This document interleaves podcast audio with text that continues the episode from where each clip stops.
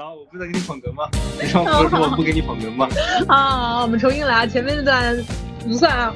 哎，好，那个又到了我们一周一度的小酒馆时间了。哎，我们先预告一下各位听众朋友们，呃，各位精确一点的话是八位听众朋友们，各位听众老爷们啊，我们先预告一下，下一期节目呢会是比较特别的一次。嗯，那么特别在哪儿呢？哎，这特别就特别在，你给猜猜。我猜不到呀。嗯。哎，那我们就带一个小小的悬念，会是形式上，包括哎，嗯，参加我们节目的小伙伴们可能都会有一些新的面孔啊，所以嗯，还是很值得期待的。其实我现在自己也很期待。那我们先来聊一聊这一次的话题吧。好像好假呀。好像就是你眼前有一个台本在对外念啊。这期聊啥？嗯，这期聊降温啦，然后大家，然后也是终于到了冬天的一个状态了。嗯，你现在穿的是什么样的衣服呀？在家嘛，在家我穿短裤、T 恤啊。倒 也不要这么具体，我说现在出门上班，你在家什么样？出门上班，出门上班，出门上班。我们公司对着装没有什么要求了，所以穿的都比较随意。我今天穿的一件卫衣，外面套了一件呃外套，就这样。对，我觉得，嗯，每到了这个季节，就是好像忽然的降温，就是路上穿什么的人都有，短袖的也有，穿像小马哥这样卫衣的也有，然后穿羽绒服的也有。你每天乘地铁上下班，对吗？对啊。会观察那些地铁上的人穿着什么样的衣服吗？不会，我在看地铁镜子里我穿的衣服穿的怎么样？水仙花般的少年是吧？哎，很自恋啊。呃，他们不是有句话吗？小红书上说，秋季才是这个穿搭的主战场。嗯，大概是这个意思。因为因为男生夏天衣服选择性不多呀，就基本都是 T 恤嘛，T 恤衬衫什么的。然后冬天大家又穿的那种比较厚的羽绒服什么的。所以我理解这句话，他们的大概意思就是说，啊，秋季才会就是八仙过海，各显神通啊。对，但是上海的秋天，或者说什么地方的秋天都挺短的。我觉得南京的秋天可能也挺短的吧，差不多吧，就两三周。嗯，对，你说的对，总是有很多的秋装、春装让你去买，但是穿的季节又很少。嗯，那你会觉得有谁的那个穿搭，就是因为你也 结交各路了不起的朋友很多，呃，让你眼前一亮或者怎么样的吗？或者说，如果你对上海就是大概的印象评分，就是你路上看到的这些人怎么样的？你觉得他们的穿搭，因为你也是在上海最时髦的一个地方上班了，对吧？呃，算是吧，是吧？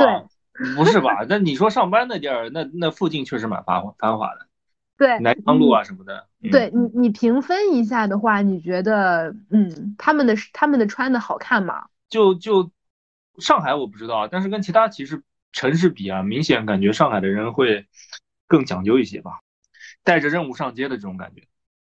对，对，那这种讲究的结果是怎么样？我知道，我觉得这个不用讨论，就是确实上海人好像就是很要要端着，然后要有一个时髦 KPI，但是感觉真的好看吗？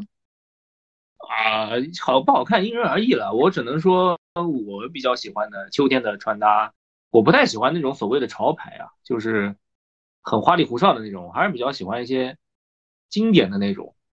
哎，说到你喜欢什么样的，我想不如来给你一些更明确的选项。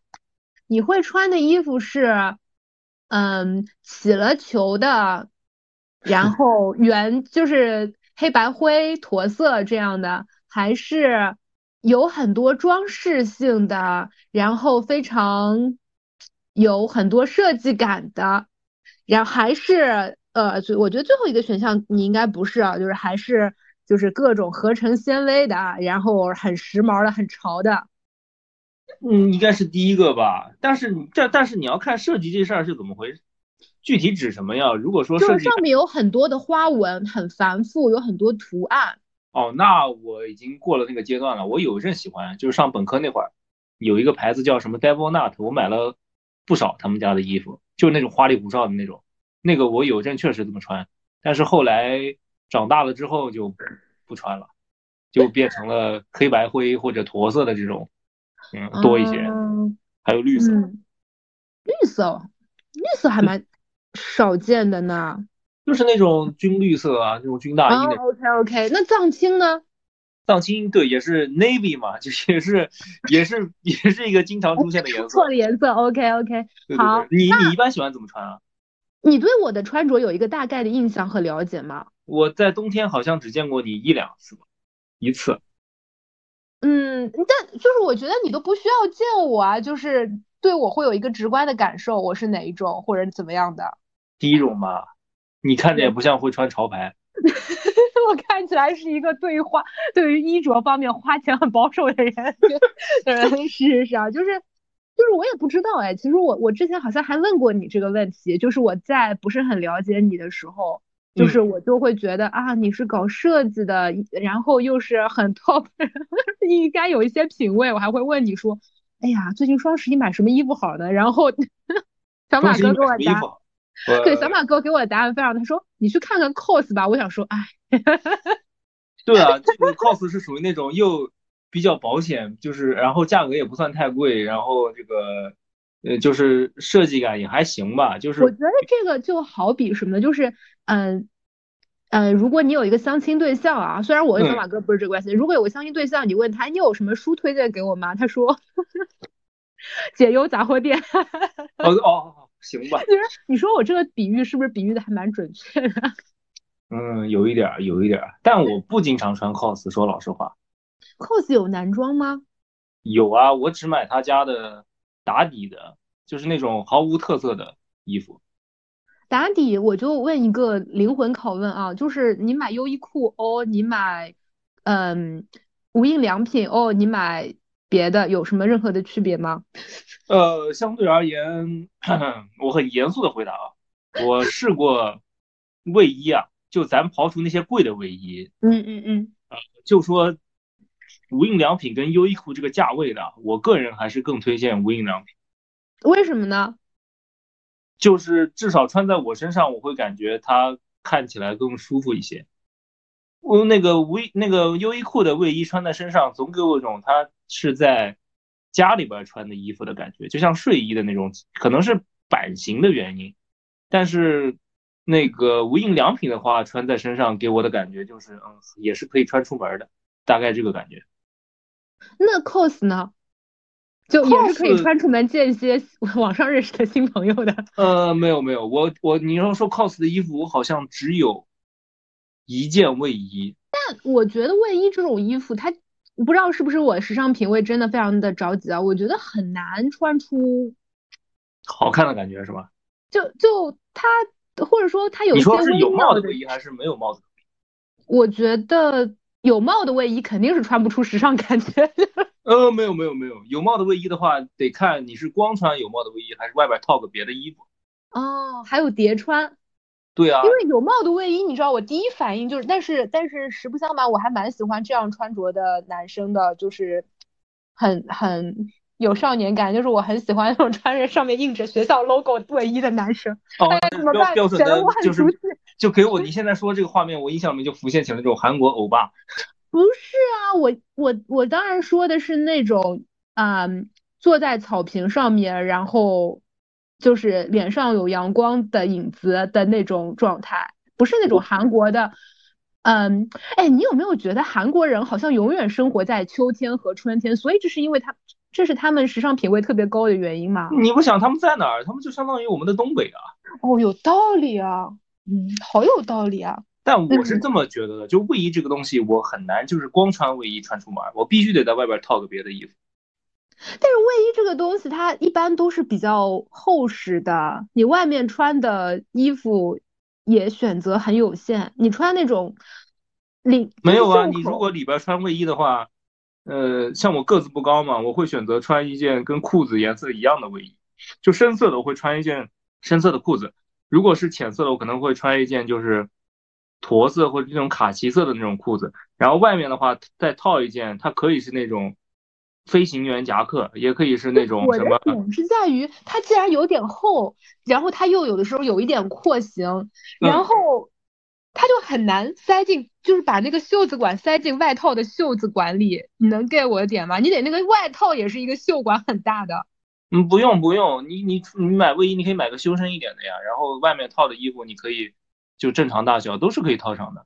嗯，修身版的卫衣好像我还没有这样的时尚搭配。不是不是完全修身啊，不是完全修身啊，就是卫衣卫衣它有不同的卫衣的，它肯定不是说大小都一样的。呃，我的体会是，就是你买优衣库或者 MUJI 的那个最基础款的卫衣，然后外面套一件那个衣服都很。现在很多人都这么穿呀，套一件那个，就那种怎么说呢，羊绒的那种外套，或者外面套一件，像我刚才说的飞旋夹克，或者套一件那种什么油蜡夹克，我最近就这么穿啊，都都还，都还就都还蛮合适的，就是它会给人，它会怎么讲呢？给人一种我又打扮又没打扮的特别过。对，就就那种流浪汉的那种。这种穿搭，差不多就这种。effortless chic 是吗？啊，我可能这么形容很难啊。你可以，呃，一会儿我给你发几张图吧，大概那个意思。反正我原来在国外经常这么穿，而且它也不是很冷。就尤其像这种秋天、冬天，嗯，可能没有那么不用不用穿羽绒服的时候，这么穿的话，我觉得都蛮 OK 的。OK，其实其实今天呢，我是想跟你聊的一个话题是审美。然后也想聊一聊，就是我会有的时候有一种感觉啊，就是上海这个城市的人和城市风貌很喜欢花很多的力气去让自己显得精致、显得好看，花很多的钱和力气在审美上。但是这种审美，我觉得，嗯，我觉得审美可能不是花钱和力气就可以的事情。嗯，对。你说的没错，呃，好了，我们达成了共识，这期到此为止。对，现在可以去该洗澡洗澡，该干嘛干嘛，就是对，就是其实是为什么想跟你聊这个话题呢？当然不是因为我也找不到别人来聊，就是 因为我们的这。等一下，等一下，刚才那个话题继续啊，就是那那你觉得好看的，我不说男生女生啊，就是各种人，就是你觉得现在这个季节好看的打扮是什么样的？我觉得好看的打扮是舒服的，舒服的，嗯，呃，怎么定义舒服这件事儿？是你是看着舒服，还是自己很舒服？就是我会让，呃，我会觉得他穿着很舒服。哦，就是审美上给人一种很舒服的感觉。嗯，不是，我会觉得穿着的这个人他本人很舒服。那这个应该是跟人有关系，而不是跟。穿什么衣服有关系？不是不是，就比如说，嗯，有一些人他穿细高跟十二公分的高跟鞋，但是你觉得他哇，他像是一个穿上了，比如说勃肯鞋，就是芭比的那个勃肯鞋，就是他是一个不会走路的人，他就是要穿着，他就是那种踮起搭踮起来的芭比脚，对，得穿那个十二公分的细高跟。那我觉得这是一个对他来说舒服的鞋子，但是有但大多数人我因也并不是芭比嘛，所以。他可能就是穿的那个鞋，我就会让我觉得他可能不是很舒服。明白。对，然后我就会觉得具体的风格其实也没有一个很强烈的限限制哈。就是自洽嘛，你要用一个时髦的词来说。可以，可以。好，那你继续。刚才说聊审美，然后呢？对，然后其实呢，就是为什么特别想找我们小马哥聊呢？当然不是因为我找不到 别的人来跟我聊，呃，主要是因为小马哥是审美很好的，尤其是在建筑方面是这个术业有专攻，是吧？是当行本色。你说这话，万一以后让我的这个同行或者朋友、领导们听见了，那我会下不来台的。但是，嗯，你这么以为就这么以为吧。对，就是这是仅限于我的以为，你是怎么样咱不知道啊。就是人和人之间还就是需要有一些。呃，合适范围的合适范围的了解也不用了解的这么透，是吧？就是反正就是保持点神秘感啊。对对对对，保持一些对你的不正确的滤镜啊，这对我们俩关系都好。然后 对对对对对对，那就是最近建筑业的一个我觉得大事儿，也不是大事儿，就是一个大家关注度比较高的事儿，就是这个上海的一个地标建筑啊，就是上海书城。嗯。它呃重新装修了，应该是装修了两年啊。嗯。然后呢，就重新开放了，呃，成为了一个新的打卡点，是吧？对，新的时髦地打卡点。然后我就想问个很简单的问题，就是从你的这个学过一点建筑的 这个上面来看，对，学过略略学过一点。然后那个，你觉得它好看吗？我我还上周还是上上周我记不得了，我还真去看过，嗯，然后从两方面来说吧，就是因首先因为我没有看过它原来什么样子，所以从。原来什么样？就是你去看的时候，肯定也看过周围的一些别的楼，比如我记得对面应该是那个中福会的少年宫，我不知道我不一定对啊，但对面应应该是有个少年宫，旁边离得很近的地方有来福士，对吧？嗯，对对对。啊，应该就是房旁边也有一些这样那样的购物街，就是跟他们的风格差不多。呃，要不还是搜一下小红书，看看它原来长什么样。对，嗯。其实对于我们上海人来说，它真的是一个从小的记忆。因为我高中的时候呢，就在你搜小红的书的时候，我就通过我的一席 solo 填补一下这段空白。就 是我高中的时候，就是经常，比如说我们考完试，呃，考试周嘛，就上午考试，下午就可以回去复习。我们可能就一些小伙伴就会当时，呃，走一段路，然后去走路的时候还会经过一个租书店哦，然后然后去撑车撑个两三站，然后就到了那个。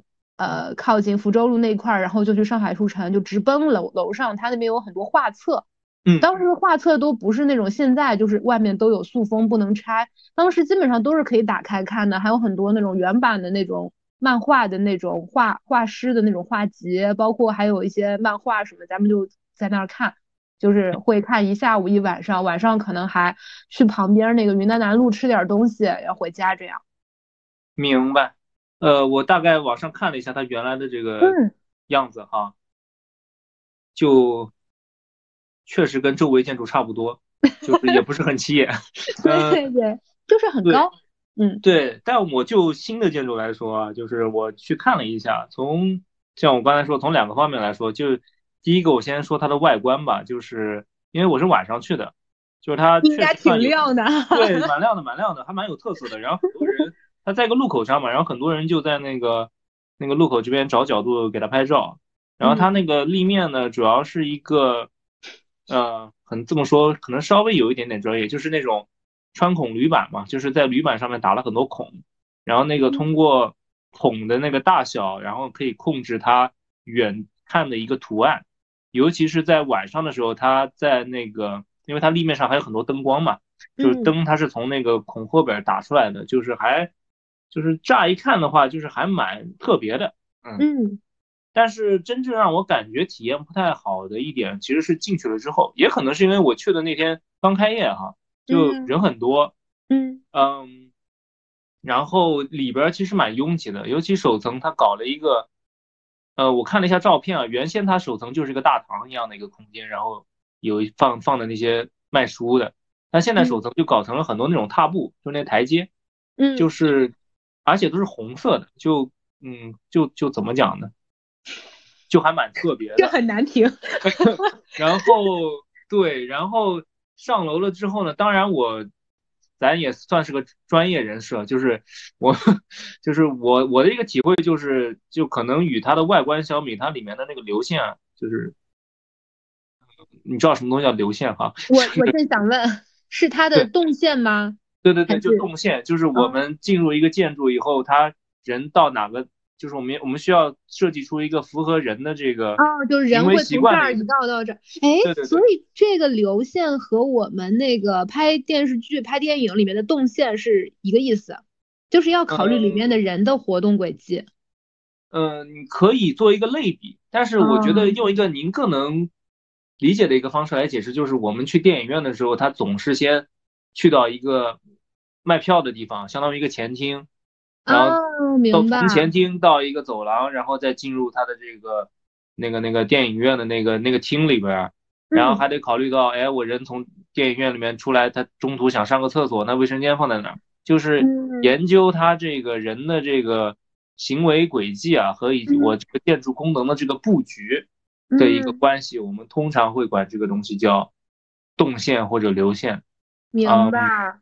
给我的一个感觉就是稍微有点乱，就是它那个扶梯的设置的位置啊，包括其实它为了它创造一个它可能这种环绕的这种感觉，或者说它里面有很多很多的书架，然后就是有的时候走在里边就有点像一个迷宫，就是而且那天人又多，所以给我的体验观感不是太好。嗯，还有一点就是它作为一个书城吧，就是他对书的这个分类，我觉得他没有想清楚。就很多时候，我在一个卖鸡汤的这个书旁边看到了另外一本什么那个那个讲历史的书，就就大概就就是他书放的很散，甚至有的时候在两个不同的地方看到了同一本书，就是给我的感觉就是他还没有仔细把这个书通过怎么样的一个逻辑给它分门别类，就是反正还蛮稍微稍微蛮蛮乱，还。是匆匆的，就是开张了，没有把一些它真正的功能性的东西想得很清楚。哎，我觉得挺有意思的，就是可能也是我对建筑设计这件事情本身还不是特别了解啊。就是你倒是都是从比较人文的角度再去，或者说呃用户体验的角度再去再去谈这个，就没有跟我说，哎呀这个柱子不好看，这个材质土，这个这这个灯光布局过时。我我以为你会说些这个，但但你说这个倒也很有意思，嗯。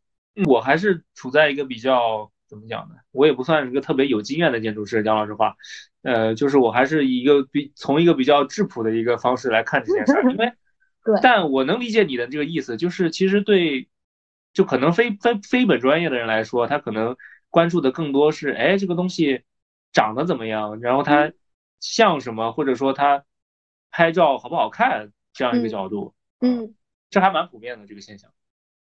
对，所以我们抛开这个不谈，我今天又看到的一个新闻，可能也不是今天的新闻，就是就是那个太古汇，应该是兴业太古汇里面前面有一个那个巴黎世家的那个大宣传栏，就所有人都去给他拍照。其实它只是一个就是 opening soon，就是只是一个呃，对对对，我知道那个地方，对，很多人在那边走秀呢。对，就是感觉大家现在对于拍照打卡这件事儿的热情。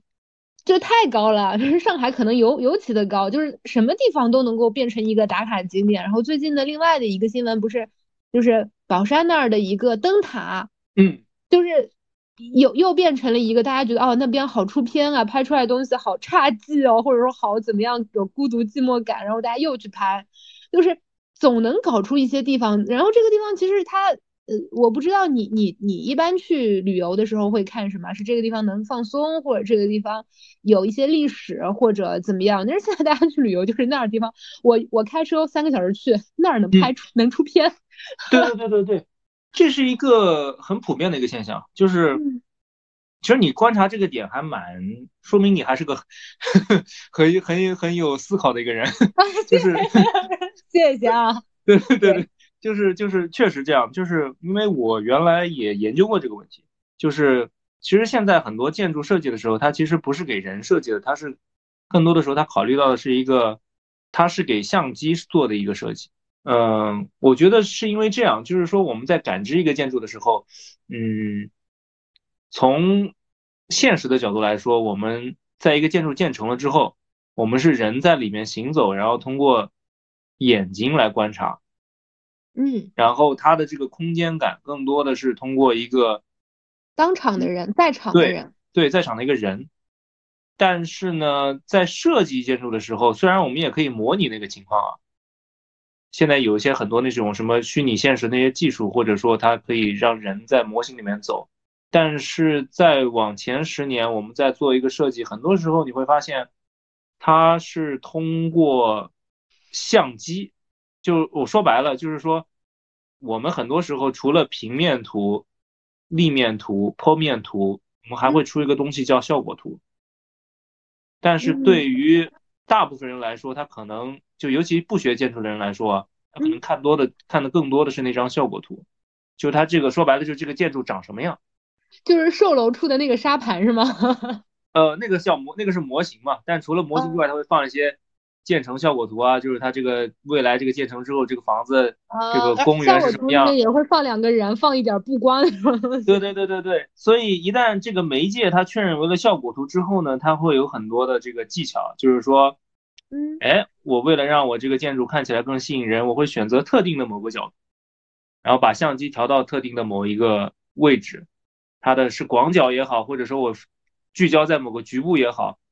就是说，很多时候你会发现一个很好玩的现象，就是我在效果图上看着很好看，甚至啊，我因为我为了它构图漂亮，我会在某些地方种上树，然后某些地方放上人，这样的话它会有个画面的平衡感，就跟画画一样。嗯，然后甚至有的时候你会做一些很夸张的效果图，像有一些设计公司啊，就是 就是名字我就不说了，就是他会出一些比较夸张的一些效果图，就你看效果图的时候感觉非常梦幻，非常的那个纯粹，像梦境里面出来那种建筑。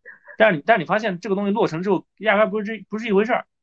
嗯，我好像能够知道，就是有售楼处的时候，有卖一些期房的时候，不也会给你那种东西吗？对对对对对，而且而且它有的时候别说效果图啊，就有平面图啊。平面图的时候，它会有个小技巧，就是我我平面图，因为我它只是一张图嘛，我没办法感知到它实际的大小。大部分人对这个距离这个就是那个数字这个概也没有一个明确的概念，它可能就在平面图上，我把那些沙发啊、那些床啊、家具啊尽量缩小。嗯，因为你在看显得它很大。对对对对对对对，但其实 压根不是一回事儿。哦，又学会了今天份的没用的知识。呃，对，所以所以所以你刚才说的就是很多建筑它很适合出片儿，确实没错，因为它在设计的时候它就考虑到了，甚至很多时候他就考虑到了我就是哪张照片最好看，哪个角度最 OK。但可能抛开这个角度以外，它就没那么出彩了。明白，其实这个在。也不是现在才有，就是从来都是这样子，是一种宣传方式或者说 营销策略。没错，只是现在变得就是呃，不仅是营销的人想要靠这个来卖钱的人这样，就是所有的人都自发的这样。甚至我可以去，我你之前有看那个 小红书帖，就是有一个地方的房顶，然后大然后两个漂亮的小姑娘就爬上了那个房顶，在房顶旁边上面，然后穿着一些好看的衣服在那儿拍照，然后。对，就是他也不管这件事情，呃，舒不舒适，呃，然后，嗯，自不自在，值不值得，以及好不好笑，他反正就要去搞，就要拍照片，就是满足一种分享欲吧，或者说满足一种显得自己很有审美啊。当然说这话其实也蛮傲慢的，但我想说的就是，说回它这个建筑审美本身啊，就是我个人的感觉就是说，尤其近些年啊，就是大家对这个审美的这个。品味越来越趋同了，反而是趋同了。对，因为因为我们就最近冒出来一个词啊，就是也不是最近，可能近些年吧，就是网红风、ins 风。啊，但是 ins 风我觉得也一直在改。哎，我印我印象中最早最早的 ins 风是那种，我不知道你有印象吗？就是那种热带植物火烈鸟。嗯嗯，对，就是那种什么天堂鸟或者龟背竹啊这种。啊，对，后来就变成什么那种，就是工厂工业感，然后然后都是那种裸露的那个什么管子，对对对对，那种 战损风，对对对。然后这这几年，我觉得就是它的，就是你还真不好说 ins 风是什么样子的。它是有一个发展规律在里边。你说的这种废墟也好，或者怎么样的，也确实因为近些年新建建筑越来越少了嘛，很多的。新建筑它都是在原有老建筑的基础上做一个改造嘛，所以自然而然的就尤其是那种什么老厂房啊，还有老的那些住宅啊，它会把它跟一些商业还有这个，嗯，甚至办公做一些结合，这个还蛮普遍的。像我们公司最近接的一些项目，很多都是嗯改造项目，也也也有的，就是这个是一个其实是一个城市发展的一个趋势。嗯，肯定有这样的一个路径。对对对对对，它其实也是审美这个东西，也是跟着它这个市场走的。嗯，但我想说的其实还不是这个，我想说的是，就是你就举个例子吧，就南昌路上那些，就我们公司旁边，我今天去吃饭的时候还路过，就很多那种咖啡厅卖衣服的那种小店，你会发现一个很明显的，就是无论是酒吧也好，还是。咖啡厅或者甚至冰淇淋店啊，它永远，它立面上那个窗子，它都是那种上翻式的，然后就是可以在外面拿到东西的。对，而且它有的甚至在那个就利用那个空间做了一个像吧台椅一样的，就人可以既坐在外边又坐在里边。对，是，就是就给我的感觉就是，哎，好像最近就流行这个东西啊。但是我在我那天就是拍照的时候，我才想起来。哦这个东西其实非常适合拍照，就尤其是你站在马路对面，你去拍它正正投影的那种照片，就拍出来就很有那种很惬意的那种感觉。再加上大概率啊，街边会坐几个坐在录音椅或者坐在那个马路牙子上的那些潮潮男潮女的人，对对对，不上班的人就很 cheer，对，就还蛮有那种氛围感。嗯，哎，你这样一说，我真想起来了，我在很多年前真拍过这样的照片儿，就是就是一模一样的那个场景，在那个是叫这个地方嘛，就是就是东京的那个青山的那个，也不是时尚 街区嘛，就超级潮流的，就是。就是举了一个冰激凌在那个地方拍，我哎，我真有这样一张照片，我等会儿看看能找到，很很早以前，哎，确实那个地方适合拍照。嗯，对，就给我的感觉就是有一幅画嘛，那个画叫就是拍就是画的一幅街角的一个咖啡店嘛，哦，叫夜莺，拍的就是一个在街角的一个一个咖啡店，然后的话，它的这个作者叫。爱德华霍普嘛，嗯，我刚搜到啊。哦，明白。对，就是这幅画在芝加哥它是一个蛮当代性的场景，同时它它也很准确。没错，就是那种它就有那种氛围，就是那种一个是城市城市的那种感觉，但是首先城市给人的感觉那必然是一个比较冰冷的一个感觉，但是它表达出的那种好像是一种忙里偷闲。哎，冰冷里的一点小情趣，对，冰冷的一点暖光，就这种感觉，就是反正上海现在有的时候给也给我这种感觉，尤其是到晚上，它那个大部分店关的了时候，然后有那么几家店还开着，就还蛮有这个氛围的，嗯，这感觉就是审美上的一种一种趋势啊，我也不知道怎么回事，但我有的时候确实也能 get 到，嗯。不能说它就是一种庸俗也好，或者怎么样，但是它也也有它的道理。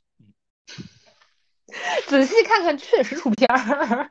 那个地方确实让让你想要拍张照片发大众点评，帮他自来水一波流量哈。对，反正现在这种嗯还蛮多的，就是他们装修风格都很趋同，但是也不得不承认，人家这个东西能流行起来也是有有它的道理。哎，那说到这里呢，我们又来问你一道选择题了，就是一个房间啊，或者就具体来说，就是你家的客厅，你会怎么去装修啊？这边又有选项 A、B、C 啊，一种是深色的幕墙、东方风情的地毯、过季的花卉，嗯，B 选项是 Tiffany 款的台灯、壁橱里的大不列颠百科全书，呃，C 选项是。可折叠的人造革沙发，稀奇古怪的热带鱼，没了。对，倒个选项是自如的原要不要不我们把这个选择题改成问答题怎么样？我我我其实一个都不喜欢。嗯，硬要选，哎，硬选就是自如只给你推荐了这三间房间。我我有的时候觉得就是宁可什么也不要，也比就是装一个错的东西要好。嗯。因为因为其实我现在越来越有个观点，就是家装啊，其实其实硬装啊，就咱除了这个上下水这种硬件条件，就是它这个基本的功能它得保证啊，或者这个保温，就这些它不能有问题啊。但是在我的概念里面，现在就是硬装其实不那么重要。啊，那你房子里边如果一室一厅一跑道，你也很难受吧？呃，就是我我想说的就是，可能更重要的是软装。你一室一厅一跑道不砸掉一些墙壁，你还能装出花来吗？呃，就是我的意思是说，就是我咱拿到一个毛坯房啊，就是毛坯房也有毛坯房的美，只要你选对家具。你这人是被叙利亚战损封封洗了脑？呃，不是，我我说的我说的是真的，就是就是就是咱不是说那种就是特别毛，因为我原来在芝加哥住的那个房子，它的这个吊顶啊，它就是裸的那个混凝土。嗯，然后墙面它就是普通刷的一刷的这个漆，地面就是地板，嗯，然后是个落地窗，呃，我觉得重要的是你需要选择合适的这个家具，还有植物，还有，嗯，其实对我来说最舒服的一个装修啊，可能就是那种它得有生活气息，就是它不能是一种像样板间的那种感觉，就好像人云亦云，或者说。这个是装修师傅给我选的，或者说这个是装修设计师给我选，他应该就是你选一个你自己喜欢的一个沙发，选一个你自己喜欢的灯，然后选一个你自己喜欢的植物，就是我非常认同。对，并且我觉得一个好看的家应该是当你把一天回来的衣服啊、包啊随便搁那儿一扔，吃了的外卖盒在桌上放着，它也不显得十分丑的家。那我扔不了外 卖盒，我必须得立马扔掉。呃，反正那那这个呃上里面还留着一口酒的玻璃杯，呃之类的吧。但是哎，我今天还跟同事聊了这事儿，然后他跟我说他在淘宝上买一些冰箱贴。但我当时就回他，我说冰箱贴这种东西难道不应该是自己去收集吗？对啊，哎，我这个我我我有同样的好奇，我有一天在那个小红书看到有一个人说，我就是他那个冰箱贴买全的，然后在冰箱上面就类似于拼了一幅世界地图。我想说，那这还有什么冰箱贴的意思呢？对对对，其实其实我很多时候觉得家装是一个道理，就是我宁可它一开始是空的，然后我慢慢往里面添置东西。我也比就是一下子搞一个我，就是我不知道我没办法判断它审美的一个东西的也好，就是可它可以一开始很空的，它就是普通的木地板也好，或者水磨石地面也好，然后它的墙可以是裸露的，刷或最多最多刷个白漆吧，吊顶可以是裸的混凝土，这个都没有关系。但我想说的就是里面的这些东西啊，它必须得是我喜欢、我自己喜欢的，并且符合我自己审美的一个，那就很 OK。所以我很多时候就觉得，你也你也允许和接受你自己的成长和变化。对对对，就是我哪天觉得这个东西东西不好了，我就丢掉，然后换一个我喜欢的。或者这株花死掉了，我就把它给丢掉，换一株新的。哎，这个点还蛮时髦的，因为我小的时候，我曾经呃那个时候为了赚钱嘛，就是帮帮一个呃那个家具品牌写公众号和做推广。嗯嗯。那我我其实后来其实只做了很短的一段时间，就也没有再做下去了。然后那个时候就，呃，别的对我的影响没有，但是那个时候因为工作需要，看了很多很多的那个呃时尚杂志，包括那个呃各那个家具展，就是包括一些家具的那种发布会，我我去看了一些，那个牌子也挺高级的。嗯，那对我印象最深的一点，其实是他后来就会，有时候工作晚了，就带我去他家里面吃饭。嗯，他他就会跟我介绍他的房子，我会发现特别有意思一点，他的家具一直在变化。他会跟我说，呃，他我不知道，我当时可能觉得他在给我传达一些消费主义陷阱啊，就是说，他说家具两年三年得换一次，但同时呢，你会发现他那个钢琴上面那个放着的那个镜框，就是一个一个照片，来自于就是呃这个小孩的毕业典礼，那个呃他们。呃，一个打球的一个照片，就会有一些东西是不变。然后他说这个椅子是我呃爷爷的，就是有一些东西是不变的，但是整个的他允许它的不变，也允许它的改变。就是所以这点我还挺认同你的观点的，就是家里面的东西，我不喜欢住进一个家，它是一个完成的房间，让我觉得我在这个里面像是一个完成的人一样。对，这种感觉就给我像给我感觉就是那个这跟住酒店有什么区别呢？他。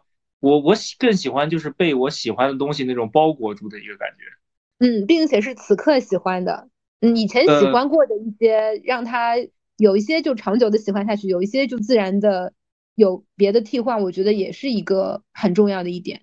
是的，但除此之外，其实也是有一点小技巧的。买东西其实不在于多，而在于精，就是说你买一个东西，我宁可买一个贵的东西，一步到位，我也尤其是家具这种东西啊。除非你是租房子，或者说你觉得这个地方你待不长久，你到时候懒得搬家，你可以买一些就是临时的一个东西。但给我的感觉不买我就睡地板上 啊，也可以啊，也可以啊，我 我觉得都行，只要只要自己舒服。对，就是我宁可不花一些小钱，就是我就是这些钱明知就是花了就是扔掉的，那那其实也是一种浪费。对对对，呃呃，就是嗯，我刚才要说啥来着？呃，就是要买，就是尽量尽尽量，就是说你觉得好看的，并且一步到位，可能它会很贵。那我建议就是你宁可攒钱攒着，然后买一个贵的，也不要说买一个相似的或者那种平替。嗯，因为很多设计啊，说白了，它之所以经典，那确实有它的道理，就是它确实很多就是比较耐看的。而且如果说如果说你想短。还有一个小技巧就是，如果是你想短时间内让你的这个房子变得立马有有看起来很很很温馨啊，就是买买多买点植物，多买点植物啊，尤其买那种大的植物，比如说我刚才提到的那个 龟背竹、龟背竹、天堂鸟这些都比较 OK，而且特别好养。就是龟背竹是一种，它既可以水培，也可以就是土培。然后你土土培的话，你不需要怎么打理，可能一周浇一次水，然后每次浇透了，然后你就是给它阳光，它能长得非常茂盛。嗯，双十一都过了，我们这个节目的初心不变，每节那个节目都要安排一点案例。但是这边补充一下，就是。这边冉仔的友情提示就是，如果你家养小猫或者想狗小狗的话，还是要注意一些啊。就是有一些，就比如说是龟背竹啊，包括天堂鸟，可能猫猫是不太友好的。是的，是的。嗯，还是要注意一些小动物的考虑。嗯，像我们家因为有猫咪，我们可能就养一些，就是猫咪可以呃去接触比较无害的东西，这个还是要注意一下啊。虽然相信大家都知道。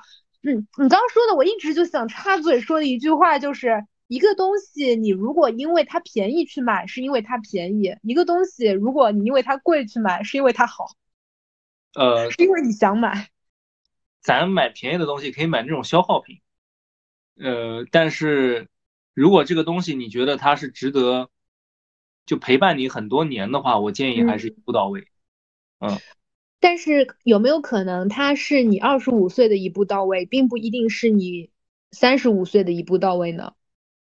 呃，这就我刚才说的，就是，呃，其实软装不 不是硬装不重要，重要的是软装，就是 这个，对对，它是一个逐渐新陈代谢的过程，我相信也是这样。而且就是你买，你花这么多钱买这样一个东西，你丢的时候你也得掂量掂量吧。但是我可以，我不丢，我上闲鱼卖掉。对啊，上闲鱼卖，它就是它也保值啊，对吧？你可以欺骗剩下的刚满二十的人，他喜欢这个的，然后用一个相对。相对比较合适的价格，然后再回回血，这个也是可以的。哇，这又要说起前几回说的那个话题了，就是就是我有一个朋友嘛，他也是时尚达人，就是他就是经常买各种东西，然后很有意思一点是，他到了那种比较重要的场合，有的时候会说，哎，你有没有大衣可以借我一件？就是，然后有没有包啊，什么就是可以给我一下，然后什么首饰啊什么的。然后我说，那你买的那些其实也不便宜，嗯，但是他可能。并不能够，虽然我觉得人生啊，就换或说回来说，如果人生一直在等待一个重要的场合，我觉得是没有意义的。嗯，但是确实啊，就是有的时候你花钱买大件，没准还是一个省钱的动作呢。是的，是的，像我买过第一人生第一次买一件特别贵的衣服啊，是我我到了美国之后去了一个很冷的一个城市，然后我当时就。买了一件鹅，那是我人生 第一季第一次花什么？那件鹅花了我大概多少钱？七八百刀吧，七八百刀。哦，那还那哦，那个时候真的还是便宜的。现在一件鹅得两千刀。哦，这么贵啊！现在已经涨了。对啊，就是要要超过一万嘛，就是顶配的不贵啊。国内国内是贵一些，国内是贵一些，美国也贵，但没有国内这么贵。那我想想啊，如果美国一件鹅是多少刀？七百刀。我我买的是短款的，如果你买长款的话，可能也要个九九百刀吧，八九百刀吧，嗯，但也便宜，没有一万，没有到一万。对我我那件鹅一直穿到现在，你想是一一五年买的，穿到今天得有个八年了吧？对，如果你挂闲鱼卖掉的话，现在可能还能卖。两千，倒也没有卖的意思啊。是，嗯，那这样平均一年的使用成本还挺低的。对啊，对啊，就确实很暖和，尤其是而且在那种什么零下十几二十度的城市，也确实需要一件鹅。嗯，你的点是在于你真的只买了一件，然后我我要跟你说一下，就是我我们就是女生一些女生话题啊，就是女生受过的消费主义陷阱。我我我念本科的时候，跟我的一些同学当时也是一样，就是。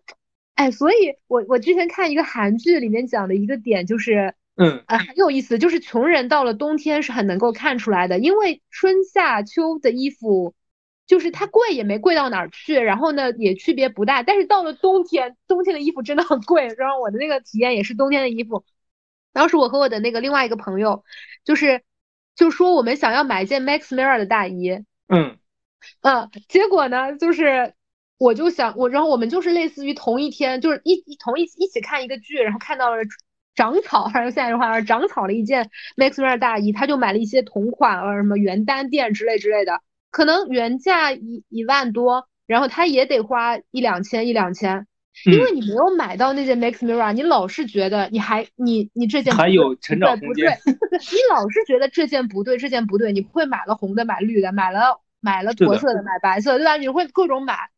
然后呢，当时我就买了一件 Max Mara，你猜后来怎么地？穿到现在是吧？第二年我又买了另外一件别的颜色，就是男。就是你们，你就是就是，所以那句话我们一直以为那个说的是，如果你买了一件 Max Mara，就买十件别的大衣，不如买一件 Max Mara。然后后半句是，当你买了一件 Max Mara 后，你还会买第二件。你的点是因为你没有买第二件鹅。给我的体验就是，我买衣服永远都是买它最经典的款型。但是你不会想说这件衣服脏了，或者说每天穿着一件衣服心情有点不美丽，或者今天我的黑裤子就适合搭一个黑的衣服，就是肯定会有几件，就是你说大衣哈，那肯定会有几件不同的，对。但我我想表达的就就是说，它不会是我今年买了一件，我明年再买另一件，我不是这样一个状态，就是我有一件好的衣服，很贵的衣服，Burberry 的一个那个牛角扣大衣，也是冬天穿的。哇，这真是时代的眼泪啊！这是不是很多呃江浙沪 江浙沪小孩小的时候都买过一件 Burberry 的牛角？不是我小时候买的，是我呃工作了之后买的，就是一件大衣。然后那件大衣也是穿了穿了得有个四年三四年吧，差不多。对，反正就就就就是很多衣服它特定的款型它是有道理的。比如说，你知道有几件那种风衣它都有那个代号嘛，什么 M 一什么。M 六五就这种，它之所以就是买这种衣服的话，它保险的点在于，就是无论你什么时候把它拿出来穿，它都是好看的，不过时的。就就怕买那种就是今年特别潮款，对，当季潮款，然后还特别贵，然后到明年发现，哎，这东西好像不流行了，我是不是得换一件？就就怕这种情况，嗯，就你花钱都花钱了，就干脆买个经典。对，这个东西又要说到一些我的消费体验了，就是当年我在那个那个。那个法国那边的奥特莱斯买了一个，哇，可便宜的 Burberry 风衣，就是长的经典款的风衣。嗯，你猜多少钱？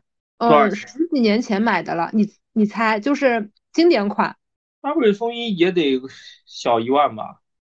哼，我当时买下来三千。有这么便宜的 Burberry 风衣？他在他在那个他在比斯特之类的地方。然后你知道吧，我就觉得我就觉得好合算。然后那边只有一个那个，只有一件了。然后我还正好能穿，你知道吧？因为那个衣服吧，如果你骨架不是很大，你穿着就会撑不起来。嗯，是它是风衣嘛。然后如果你骨架大，但是呢又肉比较多，你不是骨头的那种，你又会显得臃肿。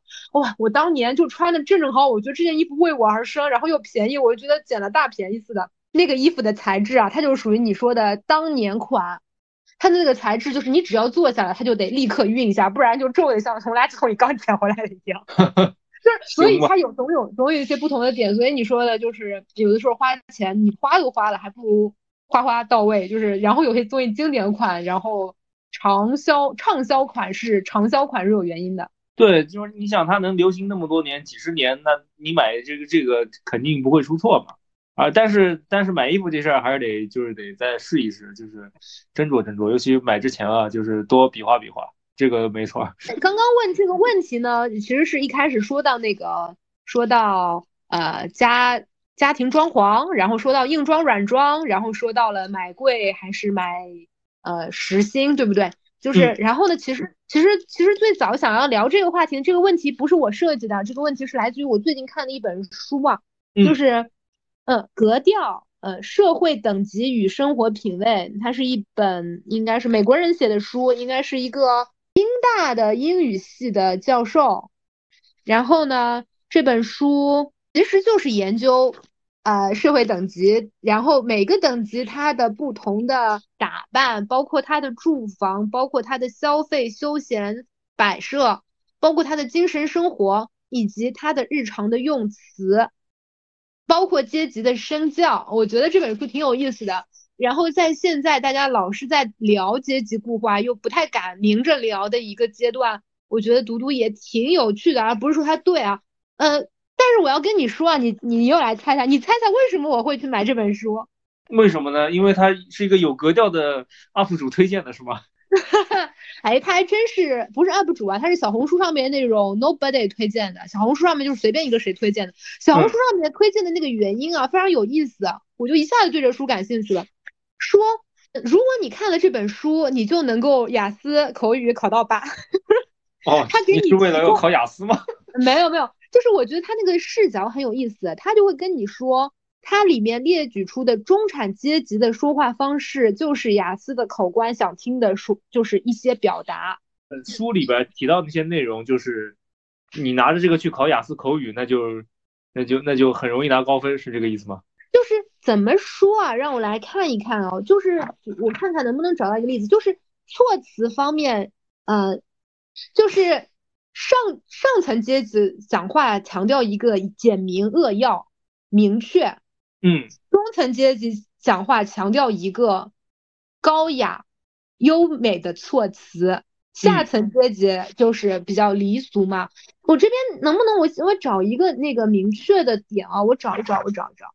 就是比如说，它的英文是原文是什么？我这边没有找到那个相应的部分，我这样随便翻了一下，就举个例子啊，就是呃，说以前这个词，嗯，他会觉得说 previous 比 before 要高级。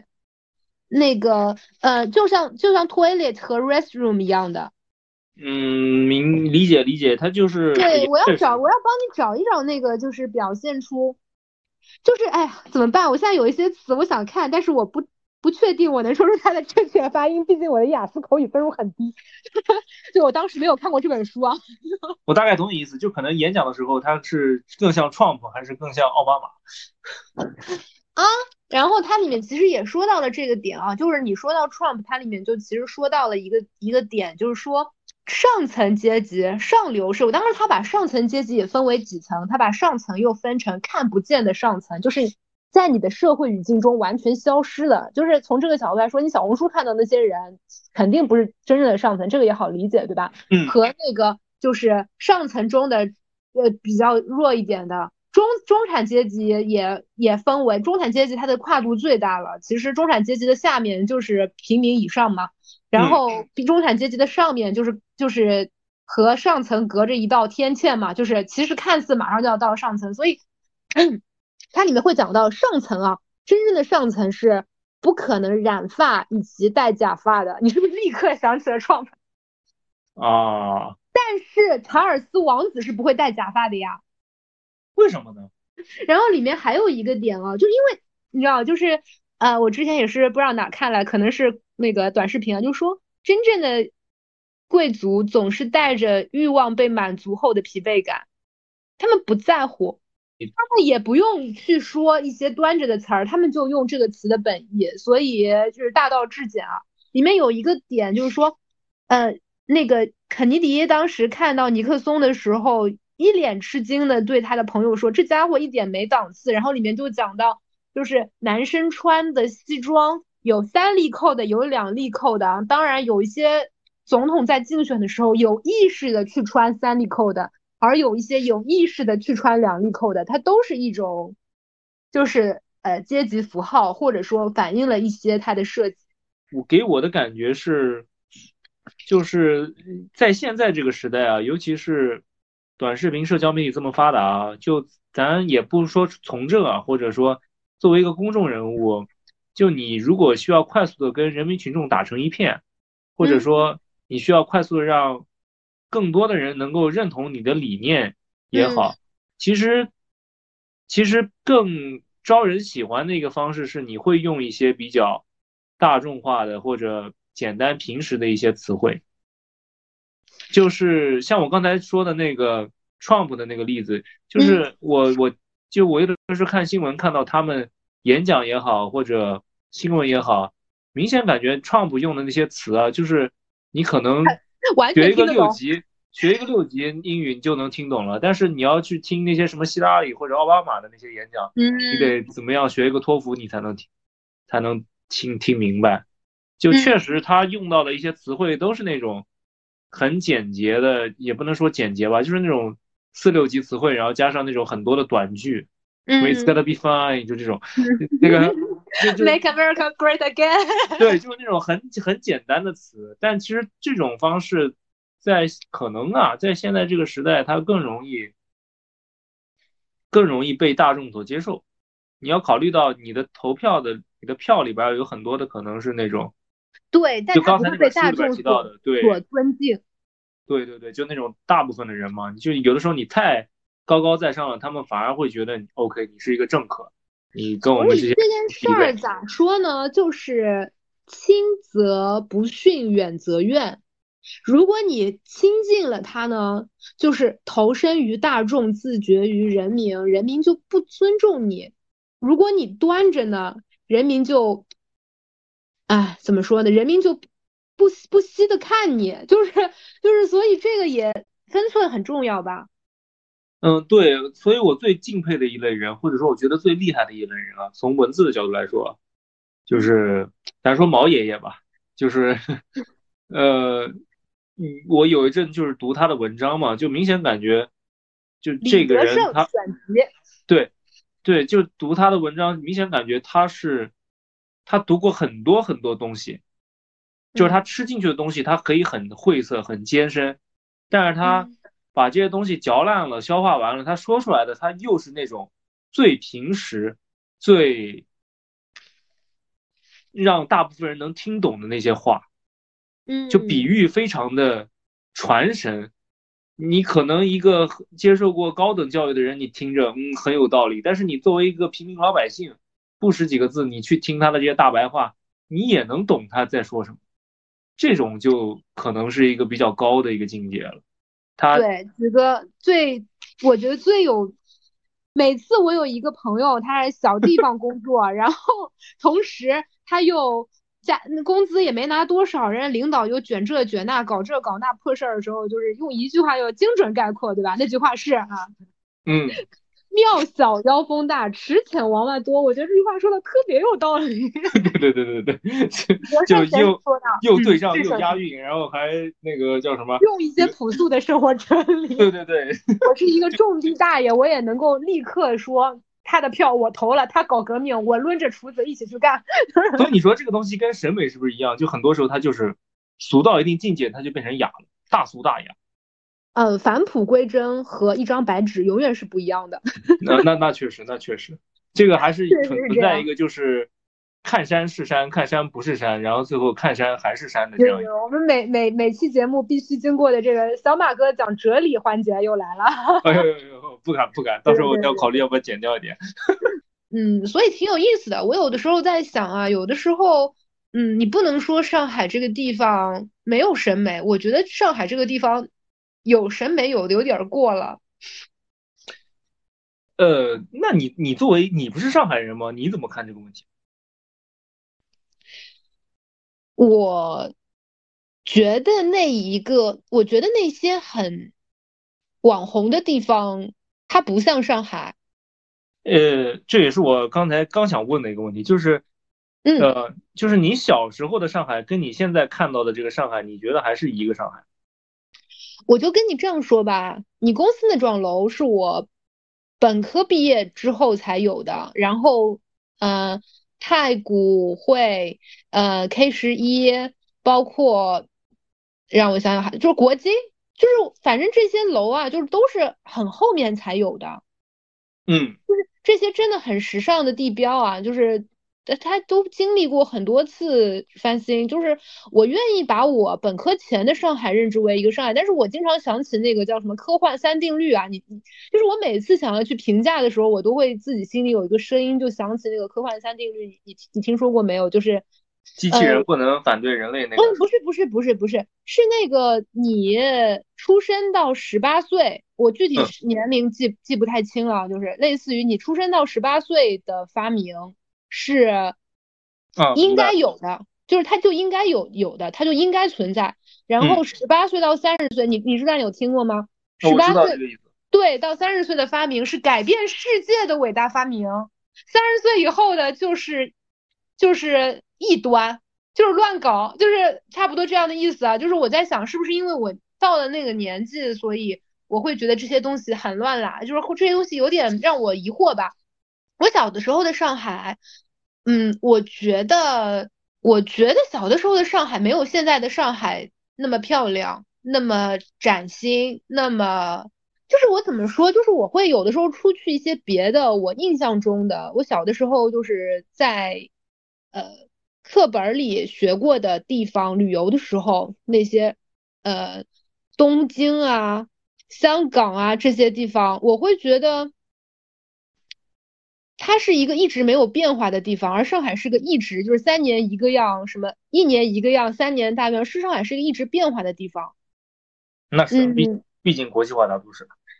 对，就是有一些地方你它也是国际化大陆，但它很多年它可能就没有怎么变化了，它就它就定在那儿了，它它就发展陷入到平缓和迟滞，甚至就不动了。但上海一直在变，嗯，我觉得是比小的时候的上海变得更干净和有秩序了，这个确实，嗯，但是，嗯，我我有的时候会想，有点太新了，现在的感觉就是整个上海变得很新。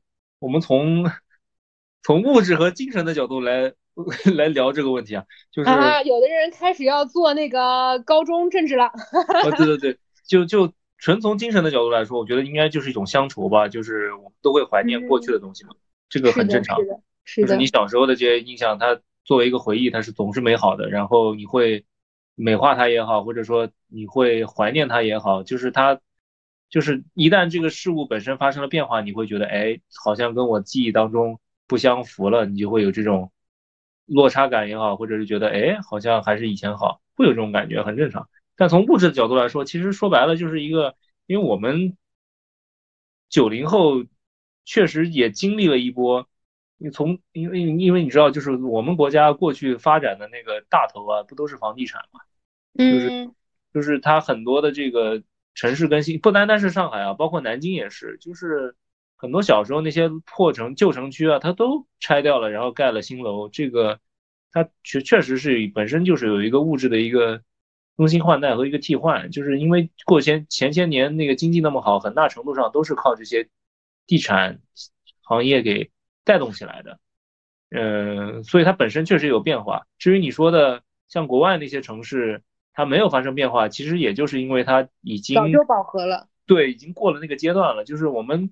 你想，我们小的时候可能城市化率可能不像现在有这么高嘛，它本身就是一个迅速迅猛发展，就是无节制发展的这样一个阶段，所以变化很大。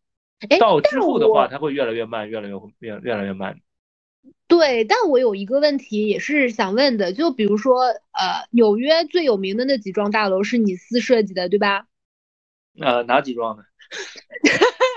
哎，呃，我我是有一些纽约的项目，但是。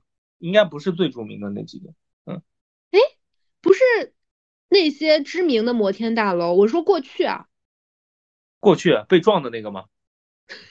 你真的，你他妈的，嗯，被撞的那个不是啊，被撞不是，但是撞完新盖的那个有一栋是我们设计的，啊，呃，就是，我就想问一下，就是除了那一些知名的建筑之外，有没有一些难看的建筑、丑的建筑？你说国外吗？对，纽约。呃，纽约我去的不多了，也这更多是以，因为我没有在纽约住过，我更多的是以一个游客的一个状态去的。嗯嗯。呃，你要说国外有没有丑的建筑，肯定是有的，也很多，很夸张的那种。嗯。嗯，就跟国内差不多嘛，就那种长得很像人的，或者那种。不是，我是说，就是，就比如说地标建筑，嗯，就是我不是说那种小的个人的的呃土大款的那种项目，就是就是一个城市地标建筑，就比如说上海的三件套，比如说上海现在的书城，就是这种真的是有有点呃城市门面的意思在里面。嗯嗯，这种有丑的吗？嗯，我觉得波士顿其实蛮丑的。啊，其实也是有一些丑的。呃，我这么说吧，就是你提到纽约，你立马脑子里面能浮现出帝国大厦或者那个什么克莱斯勒大厦。嗯，你提到芝加哥，立马的就能想到那个什么希尔斯大厦，那就就是你脑子里面，你提到上海，那就是上海中心、金茂大厦、东方明珠，对吧？嗯，就这些东西，你脑子里面有这样一个概念。呃，你要说，所以我我刚才为什么提到波士顿，就是我我嗯提到波士顿的时候，我脑子里面浮现不出任何东西。啊，其实没有被记住，或者说没有，就是它肯定有一些设计是希望被记住，但最终没有被记住，其实就已经能证明它被公认为挺丑的。呃，或者说至少是没有它城市本身气质的一个东西，没有它特色的一个。明白，明白。哎，那你在上海待了这阵子，你也肯定看了一些建筑，你会觉得那些万国建筑群那些建筑更符合上海的风貌、上海的城市气质，还是你刚刚说的上海中心啊、三件套啊这些，呃，更有上海的气质、上海的城市风貌？其实你说上海本身是什么气质呢？它，它其实每一个建筑它都是当下，当下符合它历史。状态的一个结果，嗯，就以陆家嘴为例的话，它就是那个改革开放那一阵，它突然起来的。嗯，你像我，我每次我每天早上上班的时候，我们公司前台旁边有个大的一个电视机，它会放我们就是公司做的一些纪录片和宣传片，它里面就有几张那种当时做金茂大厦的那个那个那个老的照片啊，还有那个老的那个八十年代八九十年代那会儿，那就是感觉就是。废墟就是也不能说废墟，就是那个一个一个废墟性当中，就是一个像一个村里面一个地方，然后立就平地立出来一个高楼，就你没法想象在那会儿那个情况下，过去几十年，然后现在这个陆家嘴是现在这个样子，就是它造成这样的一个结果，也代表了它其实是一个时代发展的这样一个一个过程。嗯，但但是我你要说我喜欢上海哪些地方，其实我更喜欢像。呃，就是浦西这一片儿，就是还有一些老建筑的这些租界味道。对对对，租界类的、法租界类的 之类的。法租界啊。但是就是骑共享单车会被罚款的地方。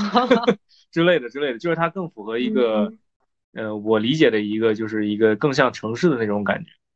但是我有一个不喜欢的，就是你知道最近他们在那边，就也是外滩那边搞了一个洛克。前段搞了一个什么洛克建筑节嘛，然后请了一个国外很有名的一个设计师，我也蛮喜欢的，叫那个大卫齐伯菲尔德。嗯，这人这人很厉害，就拿过前几年拿过那个相当于建筑界的诺贝尔奖啊，普利兹克奖。普利兹克奖，嗯。他是一个他是一个英国建筑师，呃，但是他搞的那些建筑，就是我我个人觉得，就是他在欧洲是成立的，但是呢，放在上海就是外滩那个地方，你不能说它不成立。因为那外滩那片它本身就是一个很多国外建筑混杂的一个地方，有的时候我走在那边，我就仿佛走在欧洲或者说美国哪个那种老城市的那种感觉。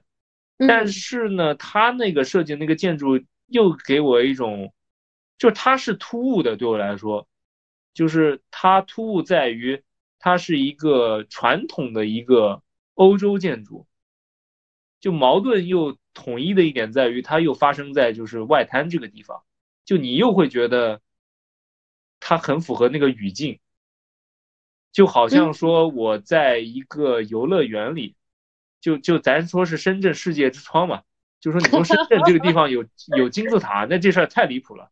但是你但是这个东西如果发生在这个游乐园里边，那你觉得 OK，这也成立。就是就我很难说这个东西我喜欢还是不喜欢。你要说我最喜欢的，那肯定还是，嗯，已经在那儿成立了很多年的那些东西。对，就哪怕是上海那些里弄那些东西，我会更喜欢一些。嗯，那我觉得你是真没见过上海的真正的里弄，真正的里弄，因为我不是说你没见过啊，就是我自己很久，就是我自己也是最近才见的，就是我在上海就相当于。出生到现在就没离开过上海的这一人，我自己都对李弄的了解一直是不准确的。嗯，我觉得对李弄有一些，你知道吧？就《长恨歌》里面那种感受，就是因为我自己有。说哪个《长恨歌》？王安忆还是 白居易？你说呢？你说呢？然后那个。嗯，因为我自己，呃，木心说过一句话嘛，叫做应该是木心啊，就是如果没有住过石库门，那就不算是科班出身的上海人；如果一辈子都住在石库门，那也就枉为上海人啊，差不多这样的意思啊。然后那就横竖不是人呗。对，就上海就是难做人呗，然后上海人难做呗。就是我自己就是没有住过石库门的，就是出生就是在那个呃。就是商品房、公房这种房子里了，对那种记忆，我觉得对于我来说啊，就是都是很浪漫的一个想象，或者说它被浪漫化了的一个想象。直到什么时候呢？就是这几年，因为经这几年可能要跟发展经济吧，就是疯狂的在拆了。然后，嗯，在拆之前，我有两个经历，一个经历是我当时的一个朋友。当时那个朋友跟我玩挺好的，但是他特别有意思啊。当时我还不是现在的这样的呃精神状态，就是我当时是一个挺会、挺好奇，然后共情能力超级强的人。就是我老是觉得他有一些我我 get 我不能理解的自卑。嗯，那么他住在新天地，嗯，身份证证是三幺零一零四，就是。我觉得，嗯，能自卑到哪儿去呢？就是新天地房子，就是石库门又怎么样？那也很浪漫啊。因为为什么呢？因为我姐就是一直住在那个，我姐是住在嗯蝴蝶的以前就是蝴蝶蝴蝶故居啊。但是蝴蝶在上海有很多故居嘛，就是那种那种洋房里面的，也是老房子。然后他那种房子还可以，就是呃，你知道吧？就是老外会想去里边。住 Airbnb 的那种，就是你如果看过之前的一个电影叫什么《爱情神话》啊，就是徐峥的电影，就是你就会就是徐峥住的那房子，事实上那个房子就是那个故事原型就是我姐的好朋友，就是他邻居嘛。然后就是按下不表啊，就是就是会爬到楼顶上去看一看风景啊，然后在那个地方就是你还蛮有点小资情调的那种感觉，你知道吧？明白。然后。然后我我当时那种的，就是你真真就是你在那个爱情神话或者这样的影视作品、文学作品里面看再多，他写的再不方便，再什么公用厨房、卫生间，你都觉得还挺浪漫。结果呢，我就去那个朋友家，有一次给他送什么东西还是什么的，我就说他每次嗯，就是因为我们有一些东西寄来寄去的嘛，就是他就说都是说寄到门口的一个类似水果店的地方给他签收的。我就很惊讶嘛，就是有一次我就路过那儿附近，我就去那个地方，就是我就去到了那个水果店，因为我正好在附近嘛，我就说自己去的，我就不叫不叫闪送啊，不叫什么，然后就看到了那个地方，还真就是，就是你会觉得梦想改造家啊里面那个 before 啊，我知道我知道我知道，还要夸张很多倍，我知道，就是就是他甚至没有厕所。他他在那个弄堂里面有一个公用的倒厕所的东地方，倒马桶的地方。这就是，这就是我我我这个我太懂了。就是我来上海之前，呃，就像你说的，我也想体验一下，就是古朴的或者说比较有那种情调的那种上海，就就就什么爱情神话里面那种上海。嗯，但是我。看了很多房子，可能看了有也不算很多吧，可能有看那种老房子看了得有四五个，最终还是决定点开链家。就是我知道那个东西它是符合我的这个审美趣味的，但是真让我去住，我不愿意。其实我后来又去自有就有一阵子啊，我当然还好就没有买。有一阵子我自己想去市中心买那个使用权的房子，因为这种老洋房很多都是使用权的嘛，我就想去买，因为。嗯，这个使用权房子购买还蛮有意思，它必须得是上海户籍，好应该是上海户口才能买，然后它可能对于贷款什么都有限制，所以它它基本上不怎么能贷款，它得全款买。嗯，所以我我看的房就不可能是那种很贵的房子，就是都是相对便宜一点的。嗯，然后我就看了一些房子，哇，你真是看到什么样的房子，它都能被称之为房子，比如说。我看到过一个房子啊，他跟我说这个房子的实际使用面积有四十平，我觉得四十平呢，做单身公寓还可以，如果改造一下，我出一点装修费，做 Airbnb 也可以。结果你过去了之后，他的四十平是怎么样的四十平啊？就可能有可能有十几平是在那个人家家是吧？哈，他都他倒全是自己家，他还说四十平独门进出啊。他那四十平是他说这个房子是一个独立的房，就是人类似于人家以前的洋房的一个马房哦，自行车房，就是独立的一个房。嗯。然后他说，因为它是独立的。我说是不是就可以往上面加？他说不，因为这是挂牌建筑，你不可以往上加。我说那怎么着？他说你可以往下挖，就是你可以在家里边每天开门进去，下一层楼去楼下干嘛干嘛，然后就是可以挖地两米三米，不是人家挖地三米可以挖地。有很多那种丝挖机啊似的，然后被抓的，这个还不能。说我可以帮你这系列搞定，就是就是非常非常离谱。你可以看到各种各样奇的八怪房，就是你不是说是。单用水电啊之类的了，嗯，就是有很多别的离谱的地方吧，就是对，嗯，总之，其实是其实说白了，这种就是它是一种符合审美趣味的一种想象中的一种，但它真不能生活。你每天 Airbnb 住一晚，我觉得哇，还蛮美的，拍点照片。对对对对对，它适合拍照，但是不适合生活。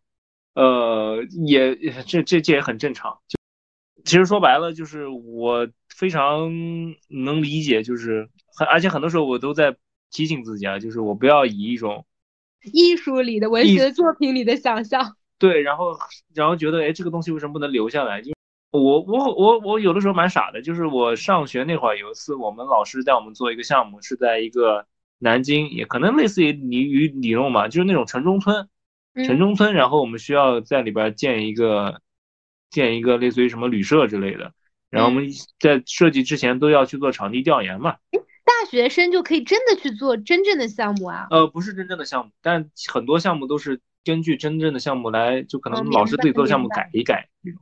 对，然后我们去场地调研的时候，然后就去发现，哎，那些人，当然就是住的地方很烂，很就是就是就是真跟那种村里边一样，就是就像五条人那个音乐专辑里面描述的那种差不多嘛，就什么县城记那个那种感觉。嗯，就是像那种地方呢。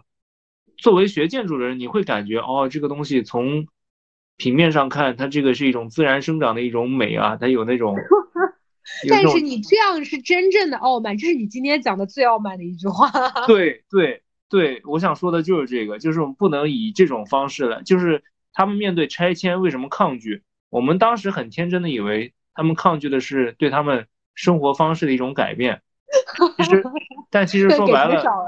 对，其实说白了就是，就是价钱，价钱得加钱，得加钱。对，我相信没有人愿意在那个地方，就是就给他们机会选一个公寓。我相信没有人会选他们现在生存的那个环境，只是，只是钱钱没给够，嗯。所以，所以我一直在告诫自己，就不要以一种就是你所谓的专业性，然后来用一种审美的这个方式来看待一件东西。这个不单单是建筑，考虑人物在里面真实的动线。对对对对，它不单单是它不单单是不单单是建筑这个方面啊，包括很多做历史研究或者人文研究也好，就是很多时候确实是有一种文人的一种傲慢。这个东西其实想想还蛮脱离实际的。嗯嗯，何不食肉糜嘛，就是有一点有一点。是的，所以我们今天呢，就是一开始就是想讲审美啊，当然也讲了很多建筑啊。我们的小马哥给大家普及了很多，就是个本来就知道的知识，以及并不需要知道的知识，就对。然后呢，呃，也讲到了一些居住环境和人的关系。那最后还是落回到了我们一开始就讲的这个建筑，其实不是看建筑，还是看人在里面的动线，人在里面能不能舒服的生活。对，所以这个上海书城啊，就是我就是 给个建议啊，这个书的这个分类啊，还是得再研究研究。这个里边太乱了，虽然外边好看，里边还是得再捯饬捯饬啊。我们还是希望真的有一些现在的小朋友也能考学上完了课，我又是一些浪漫的幻想啊，就是上完了课，考试上半天课的时候可以一起，哎，去那儿看看书。我也不喜欢下群的书，想多了。怎么可能呢？不都回家玩游戏了吗？手机玩手机不香吗？还去书店？现在去那儿的，现在去那儿的好多都是去打卡的。去喝杯咖啡也可以啊。啊，里面有好几家咖啡店，还有餐厅呢，有一家叫什么达利餐厅，令人令人就蛮就就有点像就深圳里面深圳突然多了个金字塔的感觉。啊，是是是是，对对对对对，我们上海国际大都市啊，出现什么都不应该意外，我们是海纳百川、包容的地方。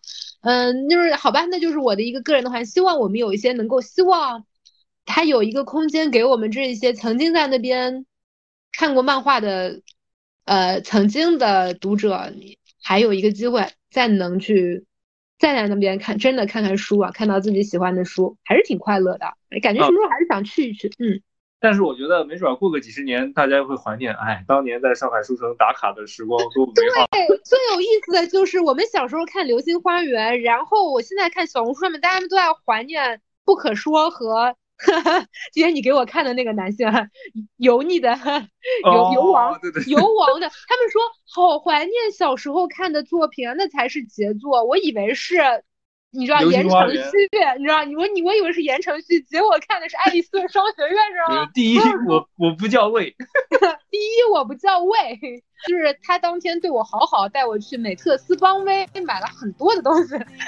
好的，我们除那个，我们这个故事就到这儿吧，好吗？好嘞，好嘞。好的，好的，好的，拜拜，各位朋友们啊！不管你什么时候听的，祝你开心，祝你晚安或者早安啊。好，听到了点一个订阅啊，行，谢谢。对，记得一键三连点订阅。好的，这对我们真的很重要，谢谢。是的，是的，那个小马哥给您磕了。好了，太猛了，拜拜。只怕我自己会爱上你，不敢让自己靠得太近，怕我没什么能够给你。爱你也需要很大的勇气，只怕我自己会爱上你，也许有天会情不，想念只让自己苦了自己爱上你是我情非得已。难以忘记初次见你。